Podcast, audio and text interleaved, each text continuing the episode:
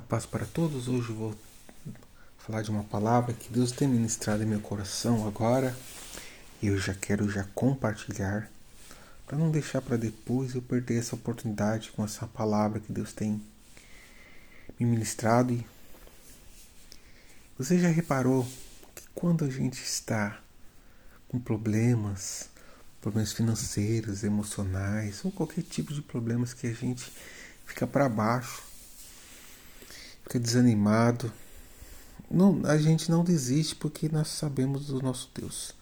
Mas nós, nós somos falhos e às vezes a gente fica desanimado para baixo. E chega uma pessoa para nós nas redes sociais, uma pessoa próxima e fala assim: Queria que você orasse por mim. Eu estou passando por isso, isso.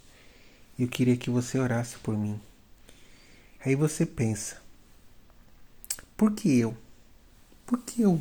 Tem tantas pessoas aí nas redes sociais aí que tem mais experiência, que sabe lidar com a situação, mas por que essa pessoa está procurando eu para orar por ela? Mas você vai lá e ora. É que Deus coloca as pessoas certas no nosso caminho, não só para a gente ser abençoado, mas também que a gente possa abençoar outras pessoas. Assim como Jó começou a prosperar, começou a ser abençoado quando ele decidiu orar pelos amigos deles, dele que estava ali ao redor dele, se lamentando pela dor, pela perda dele, quando ele começou a orar pelos amigos, Deus mudou ali o ciclo de Jó e ele começou a ter o que ele tinha até o dobro e Deus começou a multiplicar as bênçãos dele, começou a abençoar ele.